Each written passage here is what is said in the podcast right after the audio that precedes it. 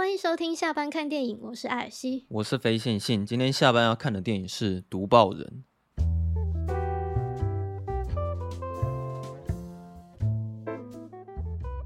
哎、欸，其实很少有电影会去在讲读报人这个职业。它算是一个职业吗？比较比较像是嗯说书人，对啊，其实他他讲的内容是新闻。它是小说改编，我不知道以前是不是真的有这种靠这个职业在赚钱的。我觉得应该有，因为毕竟以前没有像电视新闻这样这么发达。嗯，可是我也觉得他那个看起来比较像说书人，因为他会把那个大家民众可能会聚在一起，然后可能就听一个人在讲故事。对，只是说他在讲那个故事是真人真事所现实发生的事情。可是虽然这部电影的名称是叫《读报人》啊，但总体它的核心主轴其实不是在讲读报人这件事情，就比较是他跟这个小女孩的一个也算是西部公路之旅了。算了算了，因为我那时候有这样想，他电影的剧情其实蛮简单的，他主要就是在讲说汤姆汉克斯如何要顺利的把小女孩成功的带回到他的家里。这根本就是一个。老先生与萝莉的故事 哦，要这样讲也是可以的。可是他一开始会遇到那个小女孩，主要是因为他好像是要去红河那边的路上吧。嗯，他就突然看到有一个人吊死在那里，就发现说有一个被抛弃的小女孩躲在那边这样子。而且我觉得那个小女孩不知道为什么她好像有一点躁郁症，就是她整个人会很暴躁，因为她是她。那个小女孩好像是她六年前，就是她大概四岁的时候，嗯，就被印第安人就是掳走，然后并且就是收养她，所以她其实没有受什么白人的教育，嗯，就是她就是觉得自己是印第安人，她对自己的认知就是这样，所以就导致她说，嗯，她可能她不会讲英语，然后可能她跟人家沟通有一些困难，这样，嗯。然后他可能甚至有时候吃饭的时候，他也是用手直接抓来吃这样子。对，那时候汤姆汉克斯还递给他一把汤匙，然后他还拒绝学习，硬要用手去抓这样。可是，一开始其实汤姆汉克斯他本来就没有打算要送他回家，那是因为他那时候好像是把他带到一个，他那时候是要去找事务官啊，他是想要把小女孩交到官方手上，然后请事务官带小女孩回家。但是那个人就跟他讲说，事务官哦，就是比较忙一点，他可能三个月之后他才会回来，看你是要自己送他回家，还是你要在这边再等三个月。所以汤姆汉克斯有点算是被迫，只好带小女孩回家。可是呢，当他带她回家的时候，就是小女孩其实有很多的问题，像可能一开始他们正要启程的前一天晚上，小女孩她会乱跑，她就是一个脱缰的野马，就是没办法没办法静下来。一直想要往外跑。后来那个汤姆汉克斯他追出去的时候，他发现小女孩她其实正在求救。可是我对那边的画面我还蛮有印象的，就是你说远处就是有一行人在行走吗？对啊，就是我觉得那一段蛮美的，因为小女孩她讲话的语言她不是在讲英语，她那时候其实她发出求救信号的时候，她算是在讲他们的那个凯奥瓦语哦，是叫凯奥瓦语吧？对，然后。他在发出求救声音的时候，我一开始听的时候以为他不是在求救，就是感觉他好像是在歌颂某一种东西的感觉。就是我觉得他的语言很美，嗯、应该是这样讲吧。嗯，对，他那时候一直不断的在向他们求救的时候，那一段我还蛮喜欢那一段的，就是他把他他们家族语言讲出来的时候，我很喜欢听他讲出那个语言的方式。后来那时候汤姆汉克斯看到小女孩就是正在求救的画面，他也。下定决心说：“好吧，那一定要把她带回去。”他是那时候才决定说要亲自，然后把小女孩带回去，所以他们旅程就是从这时候才开始的。可是其实，其实我在我在看这部，就是其实前面我觉得有点无聊。你是说他小女孩求救之前吗？还是踏上旅程之前？踏上旅程之前，就是我我觉得直到他们就是枪战那边开始，嗯，我才开始觉得比较精彩。嗯，他前面比较是在交代这个小女孩她的来历跟她的一些行为。而我自己在看的时候是，我觉得还好啦。前面的时候，其实我一开始就蛮蛮投入在这部电影里面的，因为说实在，他的摄影跟配乐是真的很厉害啊。嗯，就是他摄影画面是真的很美。你应该知道他有入围最佳摄影、跟最佳配乐、最佳法装，还有最佳服装吧？好像他入围了也是不少了，嗯、但只是他最后的结果就是空手而归嘛。就是读报人一向都没有都没有得奖。哎呀，可是他那个摄影的方式会让我想到游牧人生。哦，有一点，对啊，都是很多那种自然的那种空景。嗯，可是跟游牧人生比起来，我会比较喜欢读报人它里面的摄影。应该是说场景吧，因为读报人里面的场景就本来就比较大，嗯，对啊，然后他就是会拍出那种很宏伟，或是整个城市在车水马龙那种感觉。然后像他的那个配乐也是，他的配乐是真的很好听诶。我看完这部电影的时候是会下载他的原声带来听，那时候我还严重怀疑说这个原声带是不是汉斯季默配的。我还蛮喜欢他他里面音乐的风格。其实他们在踏上旅程的那一刻起啊，我心里就已经就有在暗算，想说他们总共会遇到几个困难。哦，对，因为你也知道，像这种公路电影，如果他真的就只是演说汤姆汉克斯就是顺利的把小女孩带回家的话，那这部电影一定很无聊。对，所以基本上当他们一踏出家门的时候，你就可以先想说他们大概会遇到多少困难。然后我心里那时候有数了一下，我觉得应该最起码会有三个。三个，对，对差不多。对，就就电影看完的时候也差不多就是三个。嗯，第一个遇到的就是那个吧，要找他麻烦的人，好像是因为他前一晚就是有几个类似是小混混吗，还是什么的？就是他那时候也是在读报纸给大家听的。对对，然后他们就想要那个买这个小女孩。嗯，讲难听点就是他们是想要强暴她了。对，就是讲、嗯、好听一点的话，就是他们那三个男的，就是觉得说啊，我们也是很辛苦啊，我们也是要过生活的嘛，那也是要有个可以让我们取暖，然后让我们可以好好过生活的一个对象嘛，这样。那他们、嗯、他们讲的很好听呐、啊，然后他们汉克斯就是那时候硬就是把小女孩救出去，可是他们那时候就已经有威胁讲说，反正我们一定会追到你们这样。可是为什么他们要就是做到这么绝啊？就不过就是我。假设我们我们物化一下这个小女孩，好了，假设她是一个商品，然后就是我就不卖你啊啊，你你为什么一定就是硬一定要跟我买这个东西呢？其实我觉得他们那时候有点在生气吧，就是汤姆汉克斯的那种强硬拒绝的态度，让他们好像不太开心。你是有惹毛到他们了？就是他们好像也不是单纯就是只想要把小女孩抓回来，他们其实有一点怨气啊，想要。就是对付一下汤姆汉克斯这样子，嗯、他那边枪战其实蛮精彩的啦，就是汤姆汉克斯一打三嘛，一个打三个，欸，真的耶。对啊，他其实整个场景是塞到了一个算深山野谷里面，因为他们那时候算是已经逃到那个路已经是没办法再让马车顺利再走下去，嗯、所以那时候他们两个也只好下车。但我觉得那边会精彩，不是在于说他们单纯的枪战而已，其实。你在看整部电影的时候，你会发现汤姆汉克斯他们在解决困难的时候，都是用智慧在解决问题。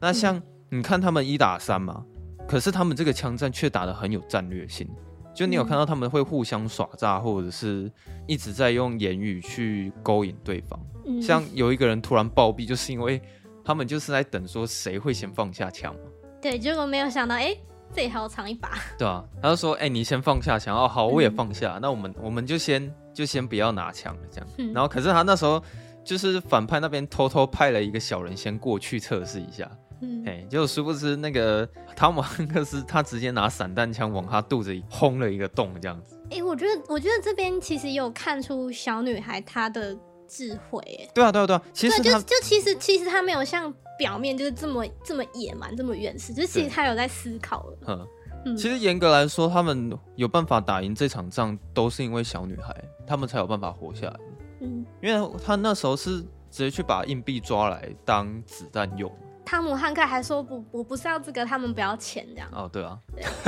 对。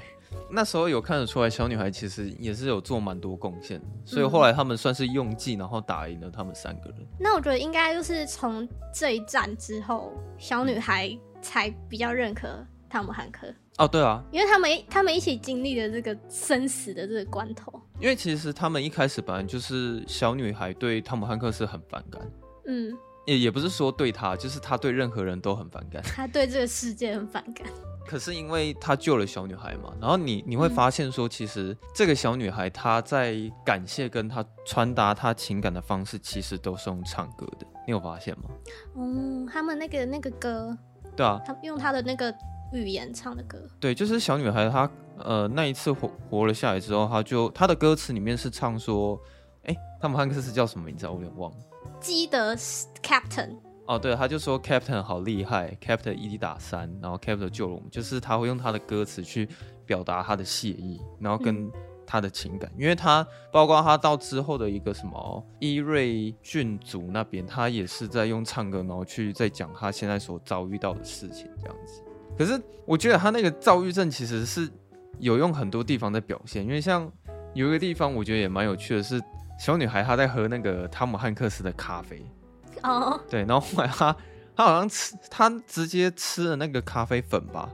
然后她直接把它吐出来，嗯、对，她就说这怎么那么臭，还是说怎么那么苦，我有点忘了。我觉得她其实算是一个，其实也是对这个世界嗯、呃、充满好奇的一个小女孩啊。她就是在探索，哎，汤姆汉克他带的那些东西，就可能有咖啡啊，然后有什么。嗯还有什么糖啊？他那时候在吃糖，糖对，那个吃糖一直吃，然后还被汤姆汉克阻止，好，够了够了，我不要再吃了。因为那时候我就在想说，嗯，不管是什么样的族群的女生，都很喜欢吃甜点。他很夸张哎，他用倒的哎，是砂糖哎。对，而且那时候毕竟也是汤姆汉克斯的资源嘛，所以 趁他把把他的东西也喝光之前。他们汉克斯就也阻止了他，嗯、然后他们过了第一个关卡之后，他们他们来到一个新的地方，就是伊瑞郡族那边。然后那边我觉得他们有点像野人吗？还是也不是说野人，就是比较是一种鲜少人会去的地方。因为不是他们两个一到那边的时候，里面的首领就走出来说：“哎、欸，你们两个怎么敢就是踏到这片土地来啊？其实你们胆子也是不小啊。”算算是他们自成一个部落这样子。像苗栗国的感觉，就是对台湾里面的苗栗国。它 里面也有一个首领啊，那个首领叫做法力先生，嗯、他有点像是那个蓝领蓝领阶级这样，然后他带了底下有很多劳工阶级的人。其实读报人他这部电影里面，呃，最展现出读报的这件事情，我觉得也是在这一场戏啊，嗯、就是汤姆汉克斯他来这边，然后善用了他最拿手的技能，讲故事，对，然后去救了他们两个，因为其实。我那时候有看到说，他们里面的人都很很暴力啊，因为好像他们光杀那个水牛就杀了好几头在那边，然后就是整个画面很血腥什么的，然后也不知道说法力先生他们会怎么处决汤姆汉克斯这样子。他那一场戏会让我想到现在的新闻记者跟媒体吧，因为他那时候汤姆汉克斯他不是只是单纯在念报纸，他有点像是故意要讲出说。底下劳工阶层有多辛苦这件事情，然后去引发所有人的共鸣，嗯，所以他才有办法让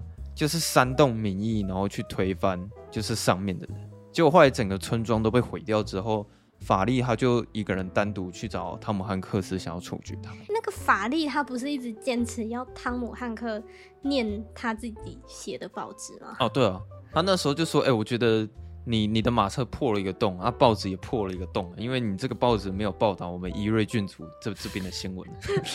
你给我念这一份。对，所以他他很坚持说你你你必须要先念一下我们这边的新闻。汤姆汉克斯他那时候有点就是不按牌理出牌嘛，这样。然后法力先生他也有点好奇，说他到底想要讲什么，所以他就跟他他就念了一个很引人入胜的故事。然后底下所有所有观众，他们都很想要知道后来到底发生什么事情，就哎，到底有没有人逃出来？他下接下来那些人有没有活着？对，对因为他们其实一开始本来是想要阻止他，因为有一个人不是说，哎对，我觉得好像有不好的预感，然后法力就说、嗯、没关系，我们先给他一分钟。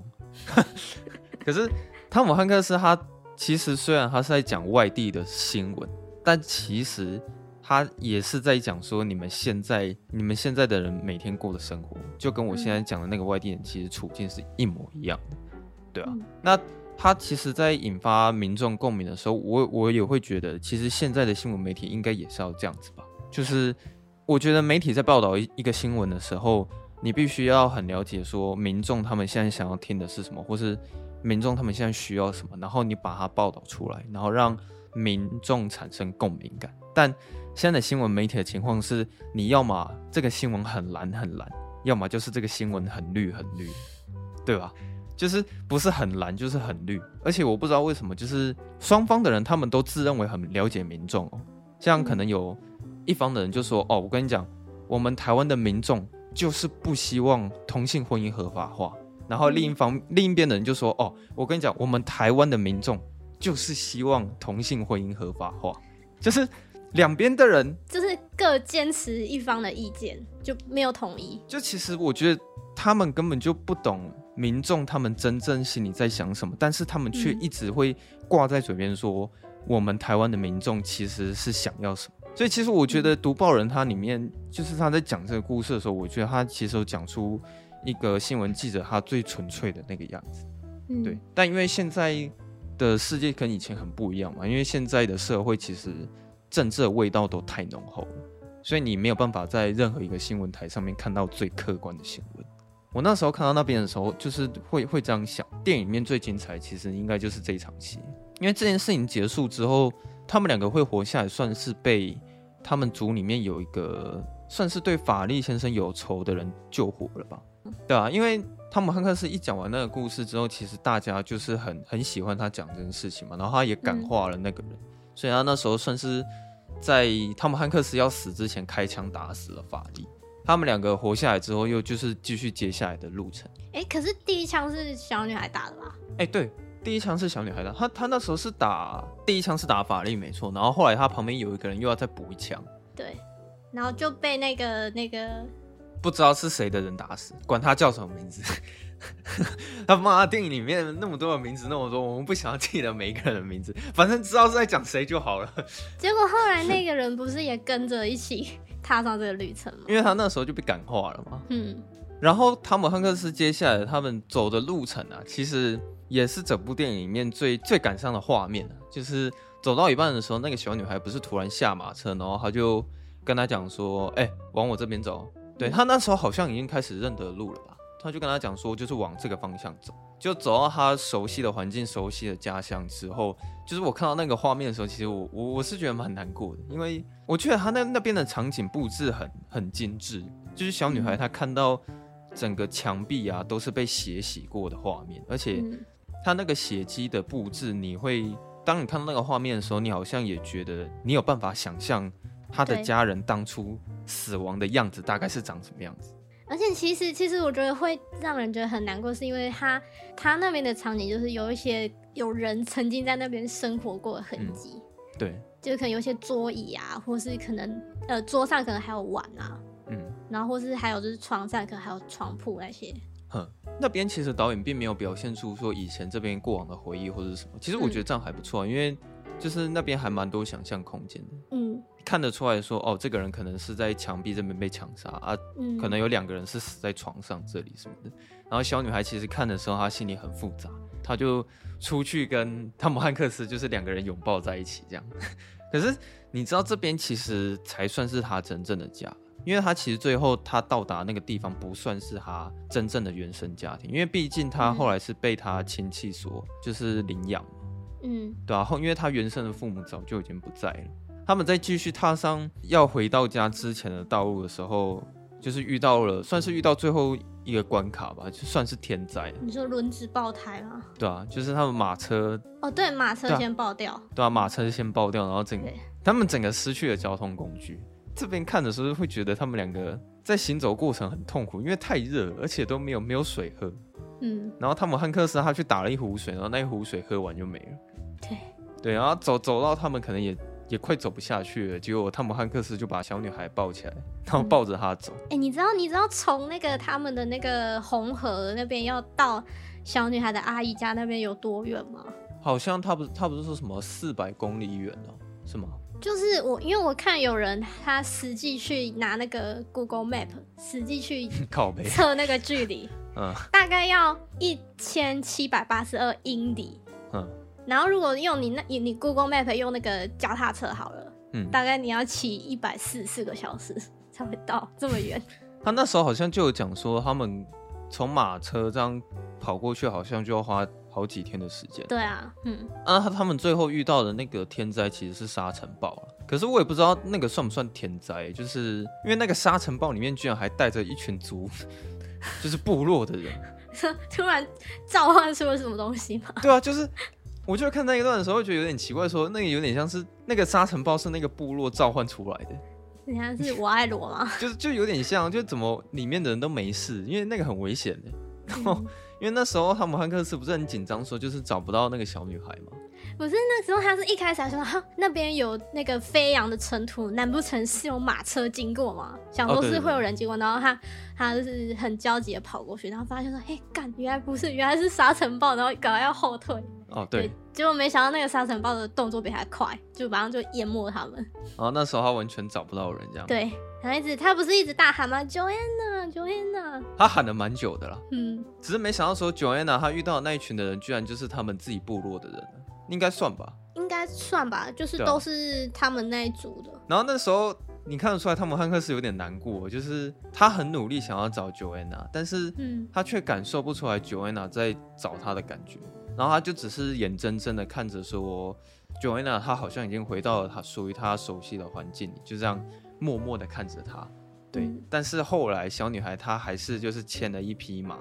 然后回去找汤姆汉克斯，嗯，对，就是那边其实还蛮温馨的，因为你感觉出来说，嗯、其实小女孩已经对这个人之间有一某种程度上感情的牵绊，嗯，就是不会想要离开这个人这样子。到演到这边的时候，他们算是已经经历了所有的旅程，就是算是说，就是嗯，旅程差不多到一个尾声了，对，就是就算是结束，然后他们也真的就回到了他们要回到的那个家。他们一回去的时候，出来找他们的是他的叔叔跟阿姨是吗？嗯，对，应该是，反正就是他的亲戚啊。但是就是可以感觉到说，哎、欸，这个叔叔他好像不是很欢迎，不是很友善，对，不是很欢迎 Joanna 这样，就觉得说，哦，他是这个小女孩很野蛮啊，嗯、然后我们不欢迎她这样。嗯嗯、其实我觉得电影是到这边转变其实蛮大的，因为毕竟他们前面努力了那么久，目的是其实就是为了要让 Joanna 回家。但是当他真的已经到了那个家乡的时候，发现所有的事情都已经人事已非了吧？时间已经过太久了。然后当他们真的看到叔叔的时候，他们彼此之间亲情的那个感情可能早就也已经没了。而且重点是，Joanna 她现在的个性跟生活习惯、想法完全没有办法融入他们那边的土地，因为他们那边是必须要每天工作的，而且要听话。对，所以以目前 Joanna 来说，她是没办法在那个环境之下生存。那你前面努力了那么久，就是要回家，结果真正到家的时候，你看得出来 Joanna 她其实根本就不想回家，而且她心里应该也觉得很难过。对啊，她会觉得说，汤姆汉克为什么要把他丢在这个他都不认识的地方？因为其实他最后还没进到那个家里面的时候，他就跟汤姆汉克斯说：“这里是哪里？我我不想来这里。”但因为汤姆汉克斯他目的已经达成了，所以他终究还是把小女孩留在那里，这样也没有太多离别的一些告白，就是默默的离开了他那个地方。然后这时候汤姆汉克斯他接下来要处理的事情是有关于他老婆的死亡，他自己的事情，对，甚甚至他自己的私事，因为他后来才得知消息说，原来他一直在等待，他一直等待要跟他老婆见面，可是他收到他的死讯。就其实，我觉得他一直不愿意回去他家乡，是因为他有点不想要面对这个事实。嗯，就是他觉得说，当他一回去，可能他看到他空无一人的家，然后跟可能看到他老婆的那个墓碑，就等于说他真正看到他老婆嗯过世了，嗯、他就不想面对。可是老实说，整部电影里面我看的最没有感觉的也是这边。我对这边没有太多感触，是因为其实他前面真的没有讲太多汤姆汉克斯跟他老婆之间的那些情谊，或是好像只有一张照片，对不对？对，就是只有提到汤姆汉克斯一直带着那张照片，仅此而已。所以最后我看到男主角他看着他老婆的墓碑，然后在面前非常难过哭泣的时候，他。那边传达出来的情感，我没有办法产生太多的情绪上的反应，因为他前面真的没有讲太多他跟老婆之间的关系。我这边也有一个疑问是说，为什么汤姆汉克斯经历了他老婆的死之后，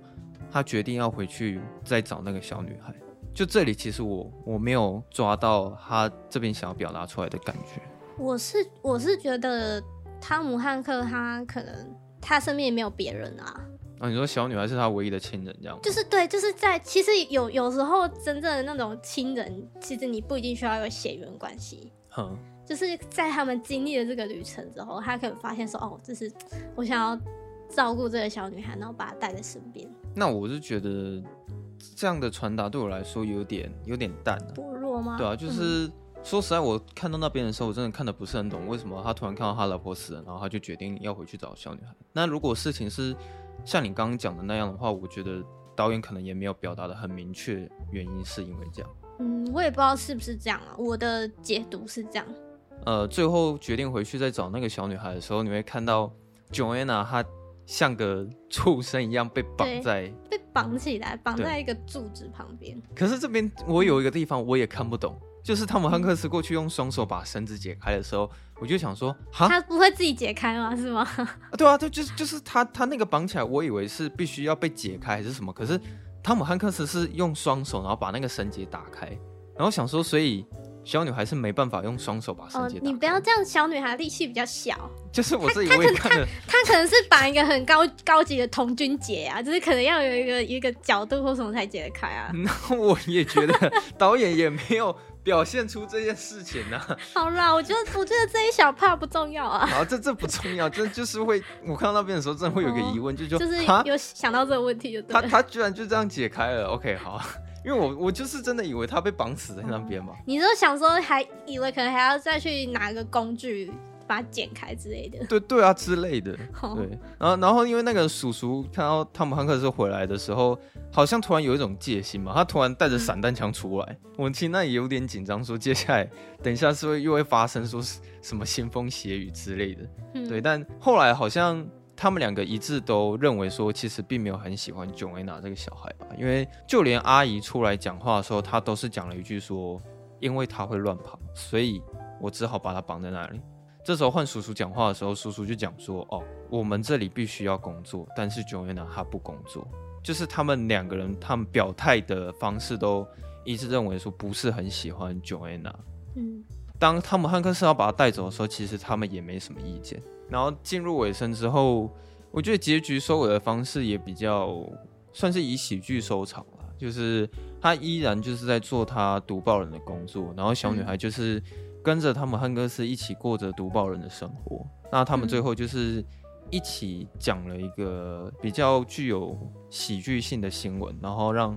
大家感到很开心。小女孩她是负责就是表演的工作，嗯，就制造一些音效。对，一个人讲，然后一个人表演，嗯、然后最后完成了最后一次的读报的工作。而且她应该是她应该是有收养那个小女孩，因为她后面就是她就是说我是什么什么什么什么基德，然后然后小女孩里面就是小哦对，小韩娜基德就是变成她的姓。嗯，嗯对。你讲的这边也算是一个重点，因为我我好像那时候是有听到这这句话，但是我没有想太多。对啊，嗯、他这句话的确是表达说他是已经收养了那个小女孩，他们两个算是变成了一家人。对啊，只是说整部电影看完会觉得不错，蛮好看的，但我基本上看完可能隔天就就忘了吧，就我我没有什么太大的感觉啦。就它剧情其实就蛮简单的。嗯，我觉得简单不是问题。对，我觉得剧情很简单，其实这是好的，就是你可以你在观影的过程可以容易投入，就是观影门槛很低的意思啊。对，那我觉得不管是在前面的枪战，或是中途他们呃煽动民意，然后最后的天灾什么的，嗯、其实。包括他们后面那个角色的转变，就是小女孩突然不想回家，这样整体下来的感觉，我觉得都还蛮好，就是都不错。但就是只是说看完你不会多想什么，这样。说、嗯、没有那种真的会让你印象到非常深刻，然后一直一直记着记着的场景。嗯、应该说就是比较没有什么后劲啦，这样。嗯、就是可看也可不看，但对。你说它是一个好电影吗？我会说它是好电影，嗯，对，但就是不会到印象深刻的程度。反正这部在 Netflix 上面有嘛，大家就、啊、这是 Netflix 上面的，嗯，大家就有时间的话就可以看一下。你有空的话，我觉得你可以去重播一下前面那个小女孩她在发出求救讯号那边。对，哦，你说那一段，因为我我最喜欢真的是那里啊，那那里她发出的声音跟她讲出他们自己的语言，跟她求救方式，我觉得听起来真的蛮美的，不像是在求救，嗯、对吧？差不多就这样吧。嗯，对，差不多就这样子。好。那我们下周二下班见，拜拜，拜。